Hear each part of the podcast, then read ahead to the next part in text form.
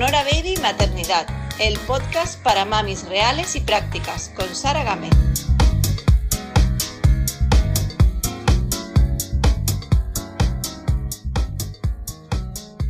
Muy buenas. En la entrevista de hoy vamos a hablar mucho de maternidad, como siempre, y en este caso de la maternidad homoparental. Para tratar este tema además tengo conmigo a Tamara Calderón, que está embarazada por primera vez, pero que tiene ya dos hijos y que tiene además muchísimo que contarnos sobre este embarazo en, el que está, sobre su vida como mamá y sobre la vida de sus peques con dos mamás. Así que nada, muy bienvenida Tamara al podcast Sonora Baby Maternidad y muchísimas gracias por dedicarnos en este tiempo que, que, es muy necesario y que necesitamos que nos cuentes muchas cosas. Gracias a ti, Sara, buenos días. bueno, ¿estás preparada para el batallón de preguntas? sí, sí, por supuesto, eh, preparada y con ganas. Muy bien. Preparada y con ganas.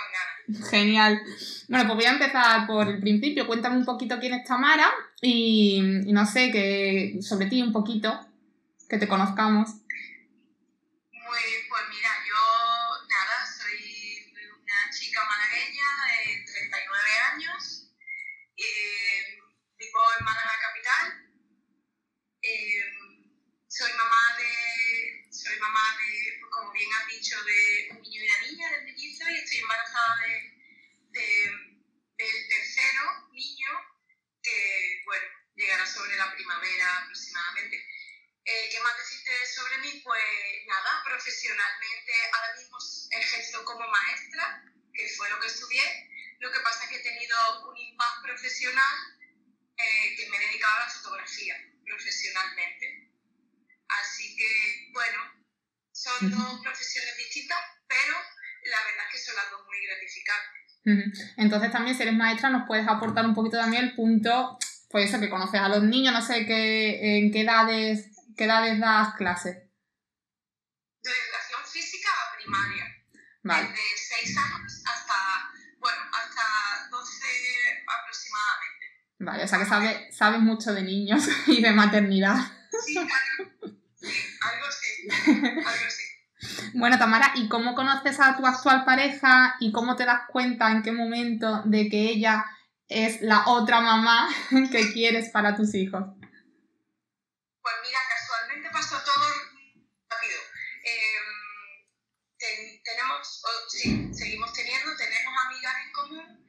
Em, pues eh, que te esperas, que presentas, que nos tomamos una cervecilla.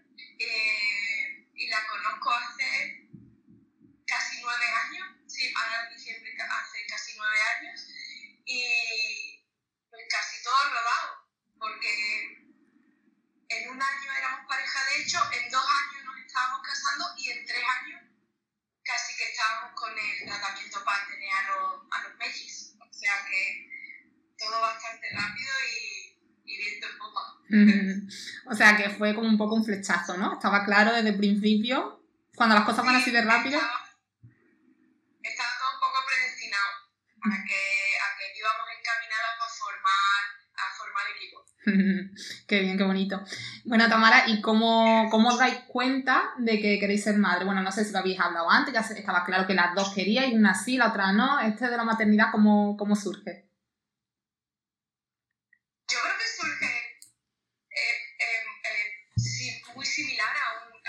Pareja de a pie, a cualquier pareja al uso. Eh, probablemente una parte tiene más ganas que la otra parte, o, o, bueno, a veces sí, las dos partes lo tienen muy claro.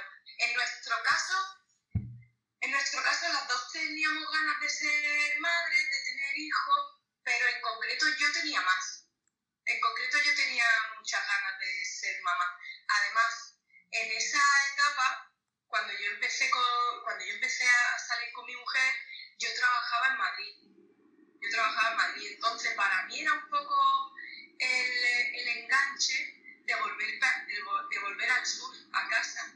Em, entonces en ese momento pedí una excedencia en el trabajo laboral y, y ya me asenté en Málaga completamente y ya decidimos pues dar el paso que concretamente en, mi caso me daba mucho miedo dar a luz. El tema del parto me daba pánico. Entonces, como ella no, pues dijimos, bueno, tú gestas y en este caso gestas tú porque a mí me da miedo de, de dar a luz. Y fue un poco así. Esa es un poco la historia de cómo empezamos a pensar en el hecho de aumentar la familia y de ser mamás. Bueno, esto sí que es una particularidad porque, por ejemplo, eh, yo a mí no, yo no podría haber elegido, si a mí me da pánico, me da igual, si quiero ser madre. Te aguanta.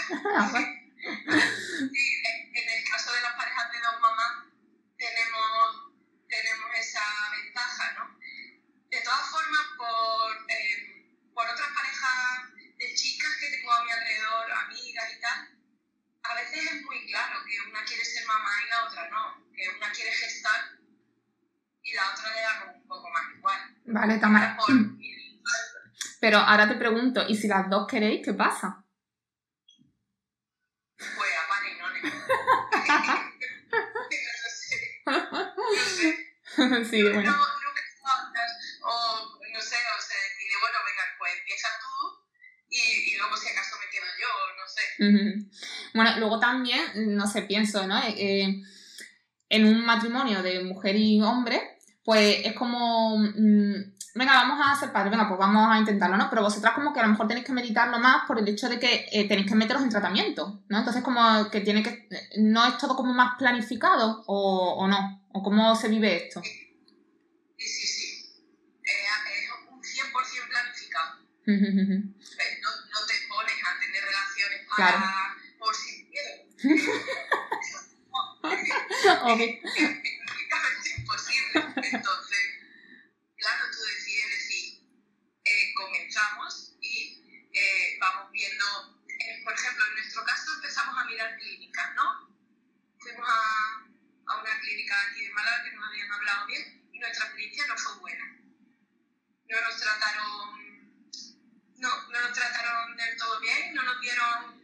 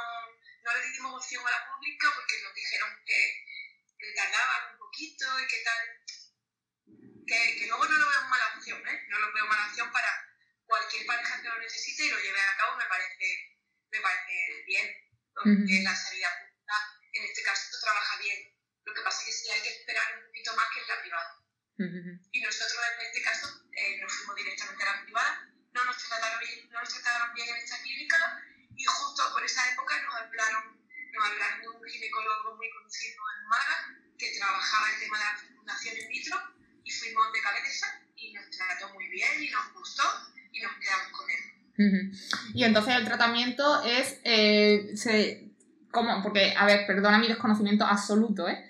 El, eh, se, se, insemina, en este caso a tu chica, con, con una muestra que, que, tienen ellos en... ¿no? ¿Cómo, cómo funciona? El primer, paso, el, primer caso, el primer paso que da es un reconocimiento médico ginecológico, como hacía cualquier que empezara el proceso de quedarse embarazada. Entonces, eh, echamos un vistacillo, que va todo bien, y base a ese diagnóstico o ese reconocimiento médico, pues te aconsejas o tú ya vas en, en esta u otra, dependiendo de cómo vaya todo. En el caso de Cristina, de mi mujer, em, tenía mm, las, las, trompas, no las, no las tiene permeables. Mm. Entonces ya sabíamos que una inseminación normal y corriente iba a ser imposible porque la copa no, no, no, no pasaría el esperma. Entonces optamos directamente por una inseminación, por una fecundación in vitro, eh, entonces, claro, ya el porcentaje de éxito de embarazo aumentaba muchísimo. Te hablo que ella en ese momento tenía 32 años. Una calidad ovárica muy buena. Una calidad ovárica muy buena, que eso también lo mira. Vale, y entonces... Eh, no. el, ginecólogo en ese caso, el ginecólogo en ese caso nos explica el porcentaje de éxito que hay, siendo uno, siendo dos o siendo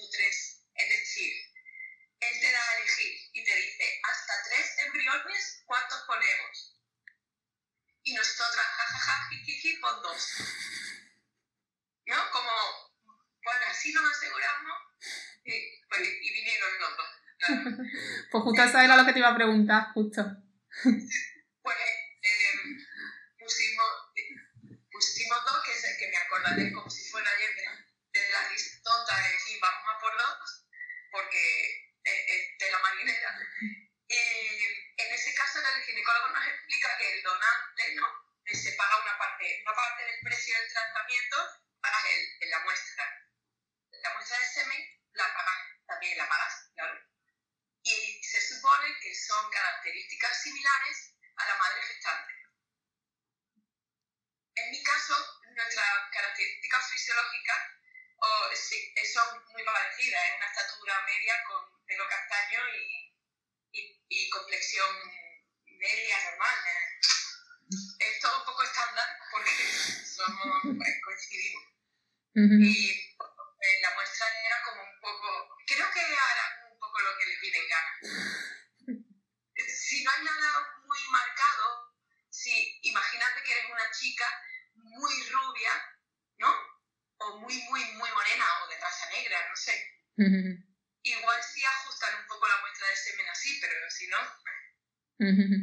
Y, y por curiosidad, yo ya que como lo pregunto todo, pues lo pregunto todo. Eh, al donante, se le, eh, supongo que le pagarán, ¿no? Por donar. Es que no sé cómo funciona de verdad. Es que cuando tú, cuando tú vas a. Pero eso no lo sé en este caso, lo sé por, por amigos eh, de mi alrededor. Cuando tú vas a una clínica a donar esperma y ahí tú donas el esperma, te toman los datos, entras en una base de datos y, y te pagan y ya está. Ajá, vale, pero no sabía si le pagaban. No sabía si le pagaban por eso. Vale, vale, no por curiosidad. Pagaban mucho menos que a las mujeres donantes de óvulos, pero sí, sí están remunerados. Ajá, vale, de curiosidad no lo sabía. Sabía que a las mujeres sí, pero no sé por qué a los hombres nunca se me había dado por pensar en ello. de una muestra, solo puedes sacar seis. Es decir, de la muestra del, de la muestra de esperma que nosotras eh, pagamos o compramos, no se, no se le da a más, no se le da a más, a más personas. ¿No se le da a más personas o hasta seis? Porque no, más... se le da, no se le da a otra familia. Vale, o sea, para que no tenga hermanos, ¿no? So, sí, nos, nos, lo quedamos solo nosotras eh, y digamos que, son como seis intentos de tratamiento, creo. Vale, pues ese dato es... Eh...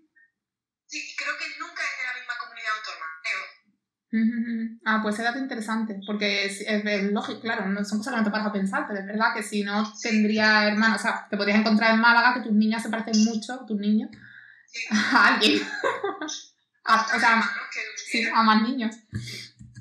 Bueno, y, y, me decías que el primer embarazo entonces fue gemelar. ¿Qué tal la experiencia como madre de mellizos? Dura, dura. Fue el, fue el arrancar. Los dos primeros años son son durillos porque eh, el embarazo, el embarazo todo fue bien, pero, pero claro, eh, cogió bastante peso, Cristina cogió bastante peso y la barriga era descomunal. Los últimos meses no podía dormir, no podía hacer nada y yo era como un asistente, ¿no? Como para ayudarla a vestirla, desvestirla, cordones, todo, ¿no? Incluso a lo mejor en un momento dado para la higiene, la ducha, porque, claro, es que de verdad que tenía una barriga importante. Y entonces, pues, el, el, el embarazo fue, ya, ya apuntaba manera, porque los niños venían muy bien de peso y, y, y, y estaba, la cosa, la cosa estaba brava.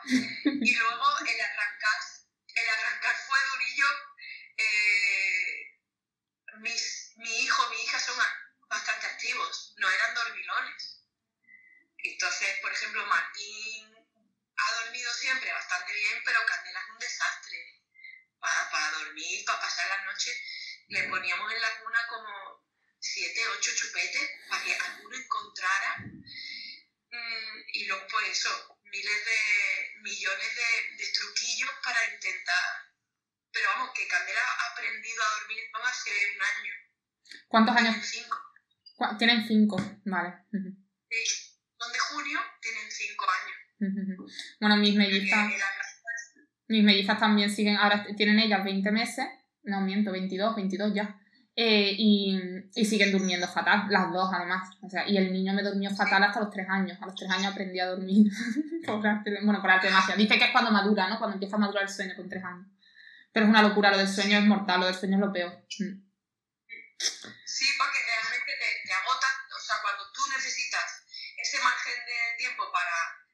Reponer y tal, eh, nada. Eh, es dedicarlo, seguir dedicándolo a ellos y, y, y comienzas el día a caos, reventado. Mm. Yo lloraba mucho. Yo también he llorado.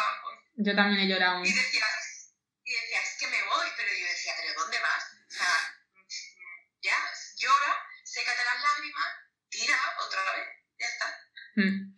Sí, a mí me, o sea, me ha pasado lo mismo, esa sensación de me voy, me- de esas ganas de escapar, escapar, porque no puedes más, porque tu cuerpo no puede más. Y yo he llorado mucho por las noches, de mirar el reloj y decir, son las 2, las 3, las 4, es que no he dormido nada, es que no me puedo levantar luego a las 7 a, a continuar, no puedo.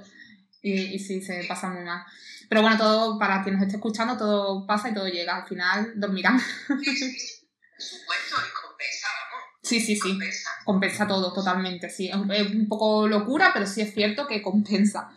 Y, y entonces, ¿cómo os planteáis tener, después de esta locura, ¿no? Y de estos dos años que dices tan moviditos, ¿cómo os atrevéis a, o cómo decidís, venga, pues vamos a por otro? Fui yo, así o sea, no, pero además yo no tenía ni pretensión ni, ni, ni lo tenía en la cabeza. Es verdad, he cerrado la puerta de la maternidad por completo, no sé por qué, pero, pero sí es verdad que creo que fue el confinamiento. Diferencia de a lo mejor otras familias, el confinamiento nos ha ido medianamente bien, nos organizamos bien. Yo al ser maestra, yo al ser maestra estaba teletrabajando mm, con el ordenador y, y Cristina, em, Cristina es administrativo, entonces estaba en casa con un ERTE y se organizaba súper bien con los niños. Entonces todo ha salido muy rodado, lo hemos llevado bien, incluso que nos hemos disfrutado, ¿no? Entre nosotros un poco. Bueno, las últimas semanas han sido ya de. han sido eh, de estar de los nervios, porque ha sido mucho tiempo, pero es cierto que en general nos hemos disfrutado, nos hemos conocido y hemos frenado, que también no- nos hacía mucha falta. Yo mm, también muy espiritual, ¿no? Me gusta la meditación eh, y justo al empezar el confinamiento empecé a una iniciación al Reiki que, que todo eso me ha ayudado también a llevar muy bien el confinamiento porque, en fin, que, es, que me ha abierto un poco las ganas o, la, o esa voluntad de ser madre que quizás estaba un poco apagada un poco dormida y creo que un poco por todo he, he- he tomado la decisión, hablé con Cristina, digo, oye, que llevo, llevo tiempo, llevo semanas, llevo días que, que tengo como un deseo muy fuerte, ¿no? De gestar, de, de ser yo la que está embarazada y de, sobre todo en condiciones distintas a, a- a la primera vez, teniendo en cuenta y teniendo claro que solo quería uno, evidentemente, para disfrutarlo un poco más, para que no fuera tan caótico y teniendo en cuenta que esta vez no éramos dos mamás para dos bebés, esta vez somos dos mamás, dos hermanos para un bebé. Entonces la proporción me salía más a cuenta esta vez. Así que un poco así, en cuanto, no, en cuanto nos desconfinaron, eh, te visita al, al ginecólogo, casi que comenzamos el tratamiento. Y mm, tu miedo este a, a dar a luz y estas cosas, ¿se te ha pasado? No quiero pensar. Bueno, el parto. el parto de Cristina, ¿cómo fue bien el parto de Cristina? ¿Fue vaginal? ¿Fue cesárea? ¿Cómo fue? Fue como pasa muchas veces, eh, eh, una cesárea programada, porque aun estando de 38 semanas, el ginecólogo decía, en estas dos semanas que quedan los, los niños, el niño y la niña no van a crecer mucho más ni van a engordar mucho más. Eh, estaban los dos aproximadamente en 2 kilos y medio. Eh, Candela estaba en 2 kilos, en 2,800 o en 2,700 y Martín estaba en 2,400. Candela siempre ha sido un poquito más grande que Martín. Y estaban bien, entonces dijo el ginecólogo, vamos a programarlo y vamos a, y vamos a sacarlo ya. ¿no? Y entonces nos dijeron un día en concreto y, y fuimos a la clínica y, y se, se programó para que naciera. Empezamos con oxitocina para ver si podía ser un parto natural, vaginal, y, pero después de, no sé, llegamos como a las 8 de la mañana y a las 4 de la tarde estaba como de 3 centímetros nada más. O sea, iba todo muy lento, no había roto la bolsa.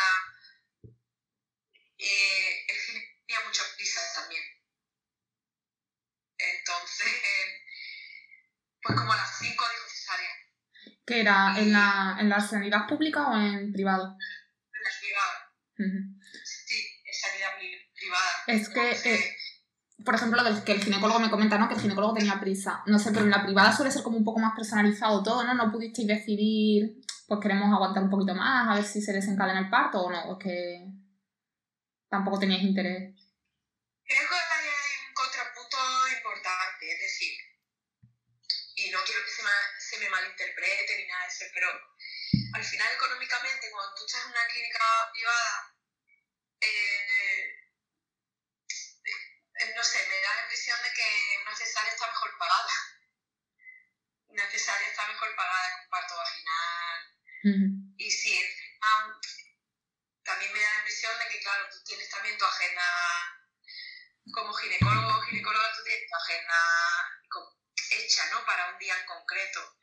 A mí me dio la impresión de que al final a él le resultó más asequible en todos los aspectos hacerle una cesárea.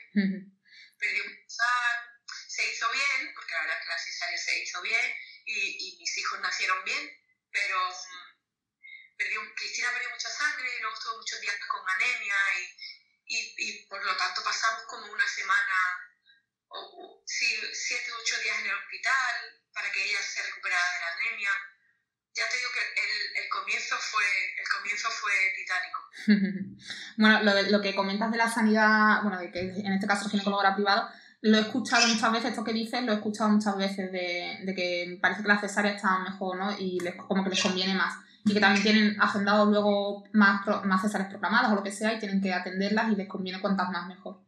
Lo que sí que es cierto, por ejemplo, yo, en mi caso, mi ginecólogo también, mi obstetra, que es mi ginecólogo desde, desde que llegué aquí a Córdoba, que, vamos, le, le pongo un monumento. Él, por ejemplo, eh, hizo lo que, o sea, fue totalmente personalizado, fue un parto vaginal, el, el vino, además, de hecho, el vino solo para, para atenderme a mí de su casa, que no tenía ni que venir a trabajar y que fue todo lo que yo quise, vamos. Y, sí que estoy muy contenta. O sea, que quiero decir que para la gente que nos escuche, que hay de todo. Que hay, que, que no se puede generalizar tampoco. Pero que sí que es cierto que he escuchado, he escuchado muchas cosas también como la que tú cuentas. Bueno, ¿y, ¿y qué diferencia sientes tú entre el vínculo, si es que hay diferencia, no lo sé, entre el vínculo que tú ahora como madre gestante tienes con tu bebé y el vínculo que tenías como madre no gestante del bebé de tu pareja, bueno, de vuestro bebé, pero que lo estaba gestando ella. ¿Qué diferencia? ¿Como madre o, como gestante? Como, no sé, como mujer, sentimientos que tú tienes. ¿No sientes un vínculo más especial porque tú tienes a tu bebé dentro y sin embargo a tus mellizos no lo tuviste dentro? ¿O no hay diferencia? ¿Tu amor es el mismo? Mira,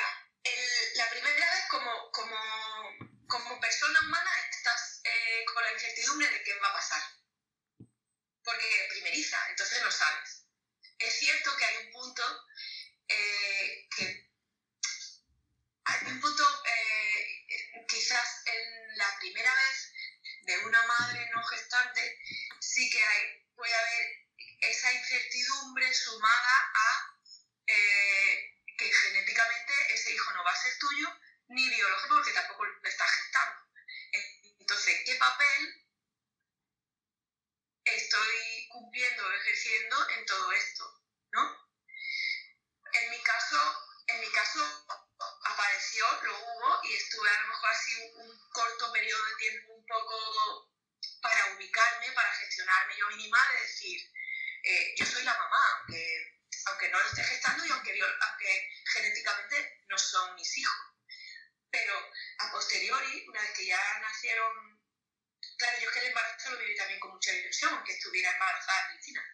Lo que pasa es que a posteriori, eh, te hablo ya en la crianza, el vínculo con mis hijos es muy fuerte, muy, muy fuerte. La conexión que tengo con ellos es muy fuerte. Eh, así se ha creado y así se ha, y, así, y es lo que hay. Entonces, eh, no, es que en ningún momento me planteo que genéticamente no son míos. Bueno, porque se parecen a su madre, como se parecen muchísimo a mi mujer. Pero quitando eso, que luego con el tiempo no, no reparas en eso, em, el vínculo con ellos es muy fuerte. Entonces, como que se ha dado la vuelta a la tortilla y es como, aunque estoy disfrutando muchísimo de mi embarazo como madre gestante, mm, llegaré a tener una conexión tan fuerte con este bebé como tengo con mis hijos, ¿sabes? es raro, pero es así, es como dándole la vuelta un poco a la de la genética, ¿no?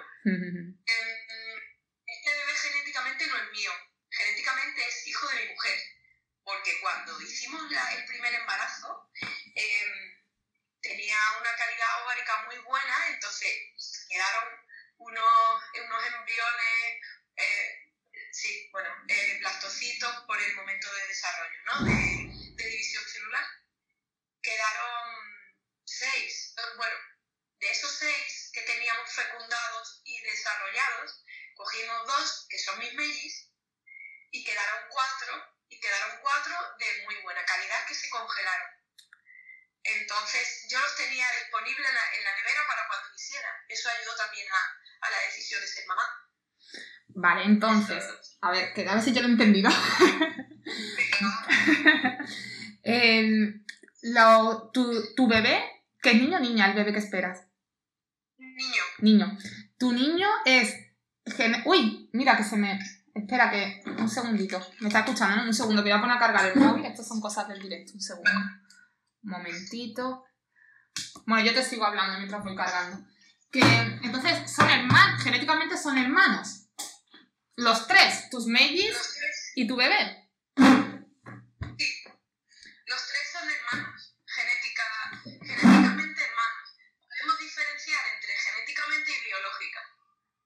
¿Qué diferencia hay? Vale. Genéticamente el mismo óvulo, el mismo esperma. Vale. Vale, entonces la genética es la misma en los tres. Son como trillizos a destiempo. ¿Vale? Se han gestado primero dos y ahora se otro. Y biológicamente no son hermanos, porque yo voy a gestar a. a creo que se va a llamar Bosco. Eh, biológicamente voy a gestar a Bosco y biológicamente Martín y Candela lo ha gestado Cristina. Qué fuerte. Entonces, realmente Bosco, que es tu bebé del que estás embarazada ahora, tuyo, ¿qué tienes? Simplemente que tú eres el continente. A ver, estoy hablando en plan muy frío, pero para que lo entendamos. tú eres el continente que lo. Tú eres su, su. el cuerpo en el que él está creciendo, pero realmente todo, todo su característica y toda su genética no tiene nada tuyo.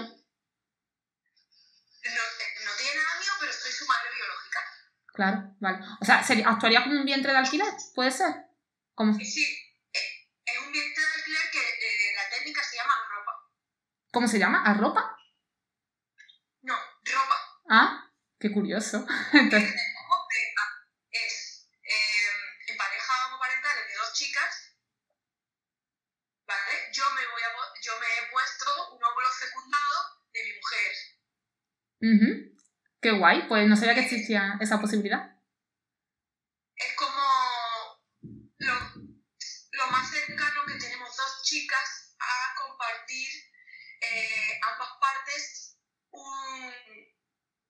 Un hijo, una gestación. soy un vientre de alquiler de mi mujer. Qué curioso. Eh, biológicamente, sí, eh, sí, es mío, biológicamente porque lo gesto yo pero genéticamente es de mi mujer y hermano de sus hermanos. Qué guay. Y es eso, un trillizo como a destiempo, que también lo, cuando conforme lo estabas contando, conforme lo estabas contando, lo estaba pensando, digo, en realidad son trillizos porque se han gestado a la vez, claro. O sea, se han, se han creado a la vez, se han fecundado a la vez. Fecundados, se han dividido a la vez y todo. Si el embriólogo de la clínica hubiera querido, eh, hubiera querido de esa primera vez poner eh, este, pues hubiera sido este. Porque dentro de esos seis, eh, dentro de esos seis óvulos fecundados, pues casi casi que primero dividieron, fueron Martín y Candela y se pusieron ellos, pero que podía haber sido este. Y Martín, por ejemplo, este y Candela. Ah, qué chulo. Está guay que haya, bueno, fíjate la ciencia, ¿eh? Donde hemos llegado, las cosas que, que se pueden hacer. A ver, bueno, que ya con esta historia ya me has dejado. Voy a por la siguiente pregunta. ¿Crees que por el hecho de ser ambas mujer, la que no está embarazada entiende mejor que lo que pudiera entender un hombre a la que está embarazada? O sea, porque, a ver, intento explicarme lo que quiero decir. Cuando, por ejemplo, yo estaba embarazada, yo, no sé tú, pero yo hormonalmente y todo he sido un, un altibajos, ¿no? Un, eh, en fin, un revoltijo de emociones, me he puesto difícil en algunas situaciones, entonces, y luego en el posparto también. Entonces, ¿tú crees que teniendo una, una pareja mujer te sientes mucho más entendida a lo mejor o puede entender mejor esa parte que a lo mejor lo entendería un hombre? Es probable, pero mira, eh, yo, bueno, por, por mis valores, creencias o... Sí, eh, llámalo como quieras. Yo hace mucho tiempo que dejé de hacer diferencias en cuestión a género y mucho menos de forma de ser, porque no conoces a hombres maravillosos y a hombres muy eh, menos maravillosos y a, y a, mujeres maravillosas y a mujeres que son muy, de, muy del montón o con, o con forma de ser un poco así más seca, más... Entonces, es que es, que es un embarazo con, un embarazo en pareja es que no entiende de género, es decir, es que yo puedo tener a mi lado a un hombre maravilloso que me haga la vida muy fácil, que me cuide, me mime y me, y me ponga la cena todos los días y puedo tener a mi lado a una mujer muy seca o muy tal que me diga, ande ya mujer, si eso son tonterías del embarazo, ¿para qué llora? ¿No?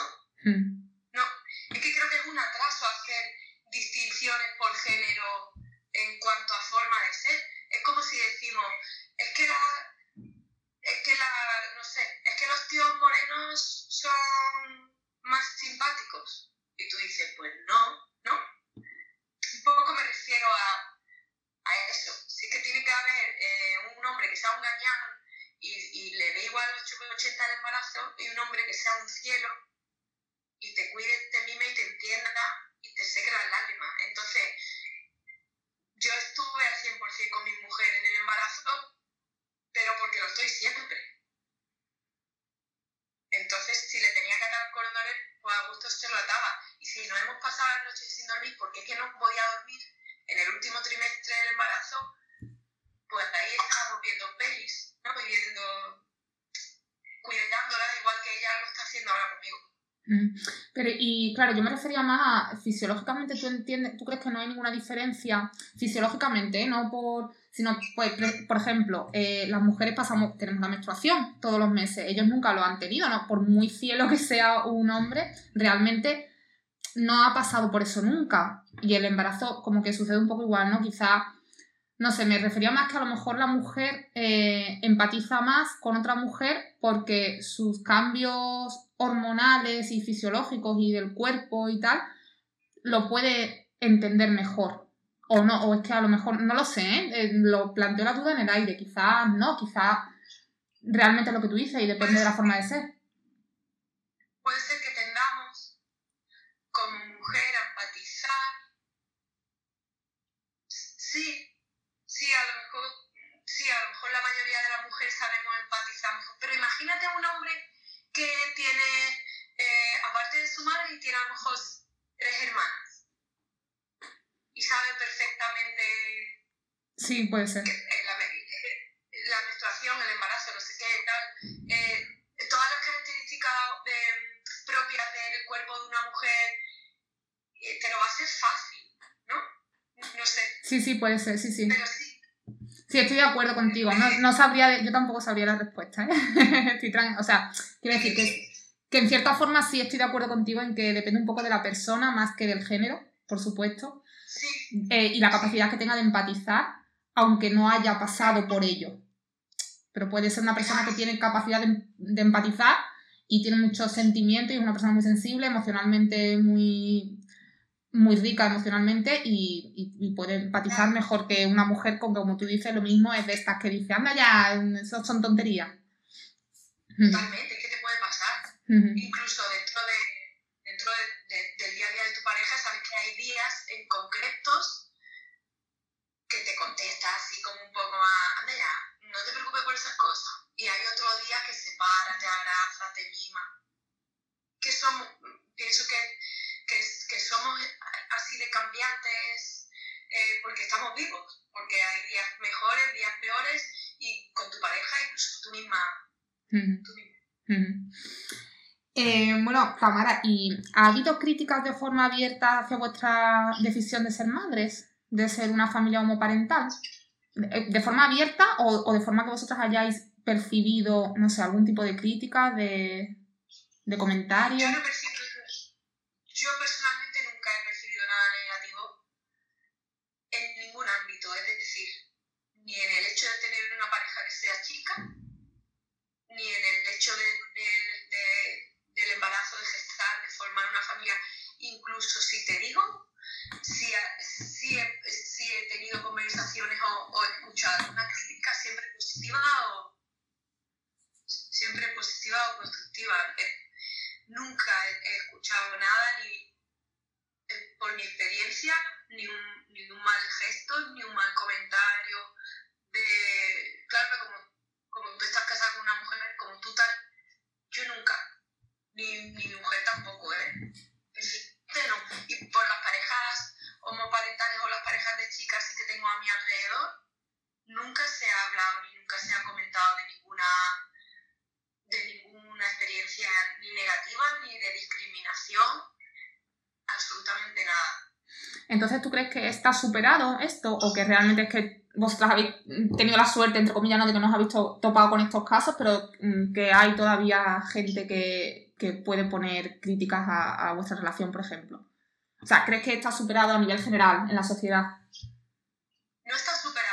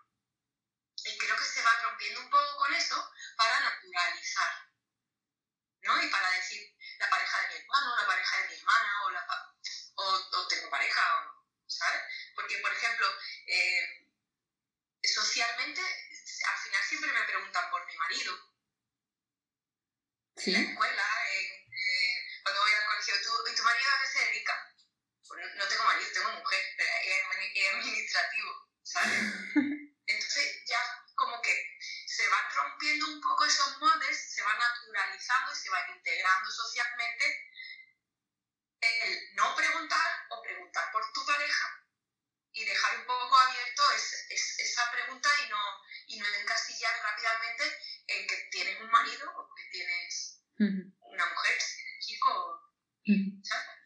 Y tú que trabajas con, con gente joven, con niños, vamos, eh, ¿crees que estas nuevas generaciones que están viniendo sí que lo ven, sí que lo tienen más normalizado y quizás dentro de X años, no sé, cuando estas nuevas generaciones sean mayores, conseguiremos que sí que realmente se haya normalizado al 100% en la sociedad? Gracias a estas generaciones que vienen. Creo que un poco sí. Creo que, que ellos van normalizando un poco más. De hecho, en mi casa es un objetivo principal el criarse en libertad, en libertad de elección. Es decir, nunca le voy a preguntar a mi hijo, cuando te eches novia, no sé qué, en mi casa se habla de cuando te enamores de alguien. Cuando te enamores de alguien me lo tienes que contar, porque eh, yo, y, entonces le, le, cuento una historia tremenda para que ellos sientan que la libertad de contarme absolutamente todo lo que les apetezca y sobre todo eh, a lo mejor de una manera indirecta ir, eh, ir concienciándolos de que de que se pueden enamorar de quien quieran, de que pueden tener relaciones con quien les apetezca en ese momento y sobre todo infundiendo, inculcando muchísimo el respeto a la gente. Es, tú, te, tú enamórate de quien quieras, pero respeta a todo el mundo, porque si no, no, vas a ser buena persona.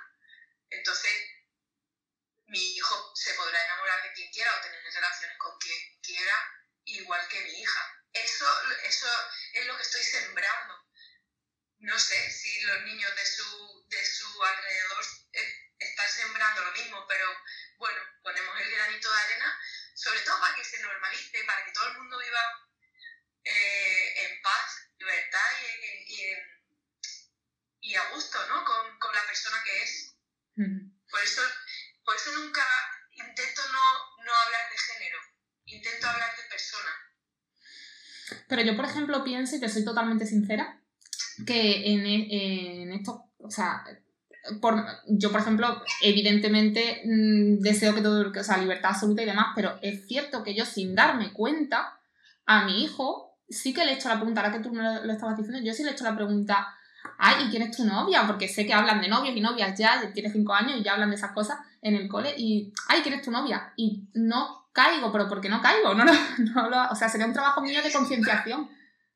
Claro, es que nos han nos han educado en eso, no nos han educado en la, en la libertad de, de, elección, de elección, de, pero es lógico que te pase. Eh, probablemente ahora, no lo sé, ahora te da, yo te he dado la opción de decirle a tu hijo, ¿te gusta alguien?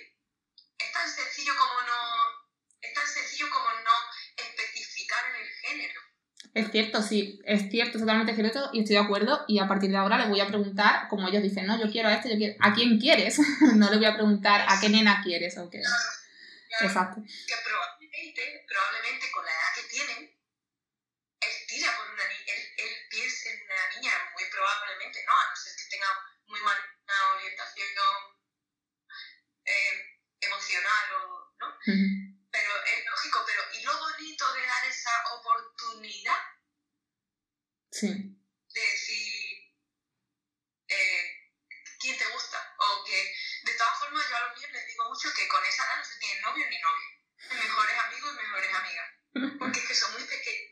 Pero eso, Tamara, eso también es muy antiguo, porque ellos ya empiezan a, a, hablar de esas cosas, ¿no? O sea, yo creo que es natural con cinco años. No sé, yo no lo, yo eso me hace gracia, a mí no me, no me importa. Muchas, yo sé que muchas madres y, y, y, los abuelos sobre todo dicen, ay, por Dios no le digas al chiquillo esas cosas, pero es que yo sé, yo prefiero hablarle claramente porque sé que lo están hablando en el colegio, es que yo sé que en su clase ya hay novios y novias. Entonces, bueno, yo... yo, la, yo esas cosas me gustan. Pienso que la misma libertad que tenemos para una cosa la tenemos para otra. Pienso que, preguntarle o decirle a tu hijo te, si te gusta alguien, quieres a alguien o si tiene, o si, ¿no? si tienes uh -huh. una novia, no sé. Uh -huh. claro que pues, tenemos esa libertad y es maravilloso. Sí, además que a mí me gusta que me lo cuente. me gusta el chismo real. claro.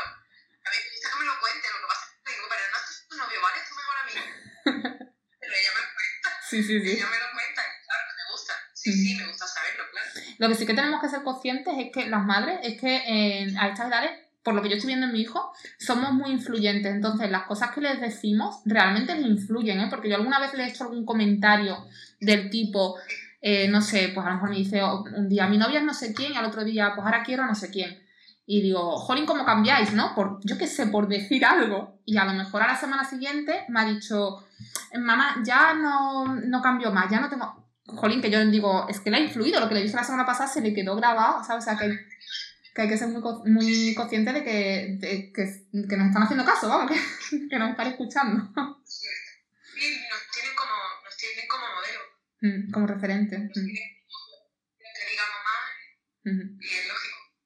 Entonces, eh, hablando precisamente ahora un poquito de eso, de esta edad, de lo, de lo que empiezan a entender ya y no entender, ¿tú crees necesario explicarle a tus hijos que sois una familia homoparental, que a lo mejor en su clase hay más papás con mamás que dos mamás o no? ¿O piensas que dentro de que hay que normalizarlo no tienes que explicarle nada porque es normal y ya está? En mi casa sí ha vivido normal, eh, pero en cualquier casa se vive, se vive natural porque es lo que hay desde que, desde que, desde que nacen. Tú, tampoco le tienes que explicar que tiene una mamá y un papá, ellos lo saben, tus hijos lo saben. Yo tampoco le tengo que explicar no mamá, lo saben.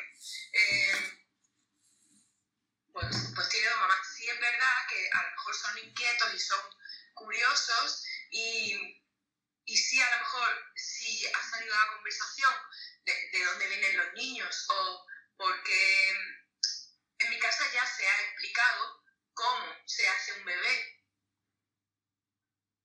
Y en mi caso, igual que he explicado que un bebé eh, eh, puede nacer o puede venir del amor de una mamá y un papá, también viene de una clínica. Porque es así. Entonces, el hecho de la fecundación, por ejemplo, ellos ya lo saben qué es, porque yo no le explico que una célula femenina se, se mezcla, se une con una célula masculina que el médico pone en la barriga de una mamá. Pero también hay un papá que quiere mucho a una mamá y, y, y tiene un bebé. No entro en más detalles porque son muy pequeños. Entonces me quedo ahí. Ya se lo explicaré. Entonces, pero sí, ya le, le vuelvo a dar las dos oportunidades hay esta manera de tener un bebé, pero también hay esta manera de tener un bebé. Y, y, poco más se ha explicado. Así que en el cole, en el cole ellos socialmente son activos, entonces encajen, se sociabilicen bien y de que tengan su grupo de amigos y encima tienen dos mamás, es muy guay, porque es que, tiene, es que una mamá es muy guay, imagínate dos sí, que tiene que ser, tiene que ser la caña, ¿no? Eh, ya de por sí el hecho de, de que tu madre es, es muy bonito, eh, la relación con una madre, imagínate la oportunidad de tener dos. Es muy guay. Mm, Tamara, ya sé que no te gusta diferenciar por género, ya me lo has dejado claro, pero te quiero preguntar si tú ves diferencias. Me vas a decir que no porque me gusta diferenciar, pero no sé, son cosas que de hecho he leído hace no mucho, lo leí, no me acuerdo ahora dónde, en un artículo, que eh, por lo general las parejas de dos madres, o sea, en una familia homoparental de dos mujeres, hay menos castigos que en una familia de hombre-mujer, de padre-madre. Porque las mujeres, pues a lo mejor tendemos más al diálogo, a, a, empatizar con el niño, a no sé. Y los hombres quizás son, pues esto es lo que he leído, ¿eh? que son como más duros, ¿no? Más eh, proclives al castigo. ¿Tú piensas que este tipo de diferenciación existe en tu, bueno, en tu experiencia, en lo que tú conoces? Yo creo que, eh, si te soy sincera, creo que socialmente tendemos más al diálogo, ¿no? Se educaba más con palos, eh, con, con un tortazo en el culo. Es que pienso que socialmente eh, estamos aprendiendo para evolucionar un poco, porque creo que esa evolución como sociedad es inevitable, si no, si no seríamos cromañón total. Entonces, pienso que, mira, por las parejas de dos chicas que tengo a mi alrededor, eh, tienden al villano. Está claro, pero porque yo soy así y tiendo a, eh, a rodearme de personas eh, afines a mí. No podría tener amigos, no podría tener amigos que, o amigas que, mm, que se decantaran por la educación, una educación más brusca, más, más con la imposición o con la... O, hablamos un poco así de como una... No una dictadura, pero si no es a palos, ¿no? Creo que es que, es que se, se está perdiendo, ¿no? Sí, bueno, Sí, está sí, claro que... que también quieres unir, eh, que somos más parejas eh, eh, homoparentales, chico, chico, chico, chica, pues a lo mejor va unido. Es que no conozco muchas parejas de chico, chico que tengan, que tengan hijos. Pero igual creo que es que, que- que- creo que es que ya no, ya no educamos en eso, ¿no? Tamara, y ahora, No sé, a- ahora que has comentado eso, que conoces menos parejas de chicos chicos con, con hijos, ¿puede ser porque a ellos el instinto maternal no les llega y entonces eh, naturalmente sí les puede llegar el instinto paternal, ¿no? Y querer ser padre y, y tener hijos chicos chicos. Pero puede ser que a las chicas chicas sean, mm, tengan más interés por al final ese instinto que tenemos las mujeres por ser madres y por eso haya más familias homoparentales de mujer con mujer. ¿O es porque simplemente Creo que puede, cre- creo que puede ser un paso muy pequeño a tener en cuenta, pero, pero no es eh, no, no es el, el motivo principal. Creo que el motivo prin- principal por el cual una pareja chico-chico no, no, no, no se lanza a la paternidad es económico. Cuesta un pastón. Cuesta un pastón. Es dificilísimo es dificilísimo, te tienes que ir a otro país, buscar un vientre de alquiler. eh, yo creo que está en torno a, a los eh, 150.000, 170.000, 200.000 pavos. Es carísimo, Madre es mía. carísimo. O te vas a un país subdesarrollado, te vas a, a un país con, con unas condiciones más precarias, que un país centroeuropeo que te cueste, no sé cuánto te cuesta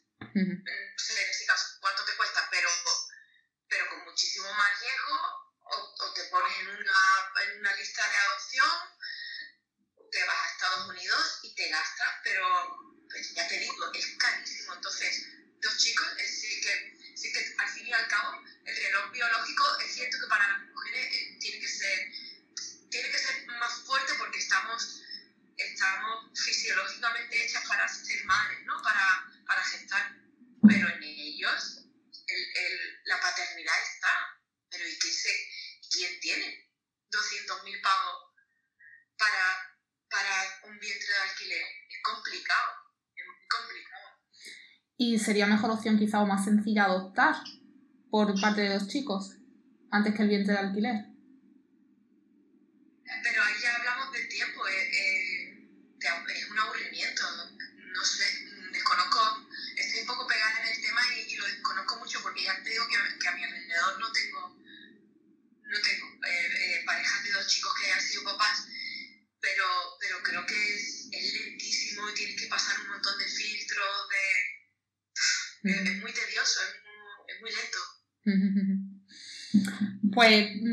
Estamos acabando ya y me abres con esto. La última pregunta que yo suelo preguntar siempre es que cómo se ve el entrevistado dentro de 10 años. Pero ahora con lo que estás diciendo, ¿cómo ves tú este tema de las familias homoparentales dentro de 10 años? Y me refiero específicamente a lo que estabas comentando de que para los chicos es difícil. Es difícil formar una familia. Es difícil porque es costoso y porque hay que irse fuera. Entonces, ¿tú crees que en 10 años todo se habrá todavía normalizado más y facilitado más el tema de las familias homoparentales? Yo creo poco para notar, para notar un cambio real. Que es Creo que poco. 10 años es poco. Ujú. Que pasito a pasito vamos, sí, eso te lo digo, que vamos para adelante. Encima, estamos viviendo ahora mismo una situación mundial tan delicada, tan precaria, tan... que creo que, por ejemplo, temas como este lo van a ralentizar todo un poco porque le va a restar, em, le va a restar importancia, ¿no? Entonces, ahora mismo como sociedad tenemos que estar, tenemos que estar todos a una para, para poder solucionar lo que tenemos encima con la, en este caso con la pandemia, que creo que va a ralentizar todo muchísimo. Economía, trabajo, turismo, y, todos los ámbitos sociales creo que se van a ver muy, muy parados en general. Entonces, 10 años es muy poco. Que vamos pasito a pasito, sí. Creo que sí, que vamos avanzando. En 10 años, pues yo voy a poner mi granito de arena. Yo voy a poner mi granito de arena para que, para que sigamos avanzando como sociedad en cuanto a, en cuanto a, a maneras de amar y a maneras de formar una familia y, espero que mis hijos lo hagan también. Eh, tú vas a poner tu granito de arena. ¿Quieres dar algún consejo para que todas las madres que nos están escuchando y bueno y padres que también nos oyen, pero mayormente nos escuchan mujeres, em, para que pongan su, si lo desean, pongan su granito de arena también en que esta sociedad cada vez sea más igualitaria?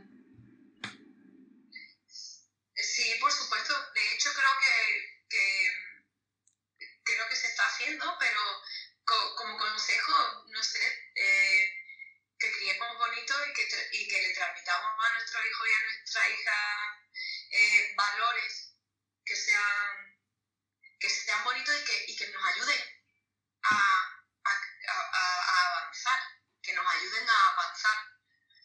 Eh, si educamos con la libertad necesaria, no libertinaje, con la libertad necesaria para que ellos puedan decidir, puedan ser felices y puedan aceptarse y puedan ser niños y niñas felices, vamos bien. Muy bonito, Tamara. bueno, Tamara, pues esto acaba aquí, pero no quiero dejar de agradecerte tu tiempo y la claridad con la que hablas, con la que te has abierto también, porque nos has contado cosas muy personales. Así que nada, muchísimas gracias, Tamara. Creo que esto puede ayudar muchísimo.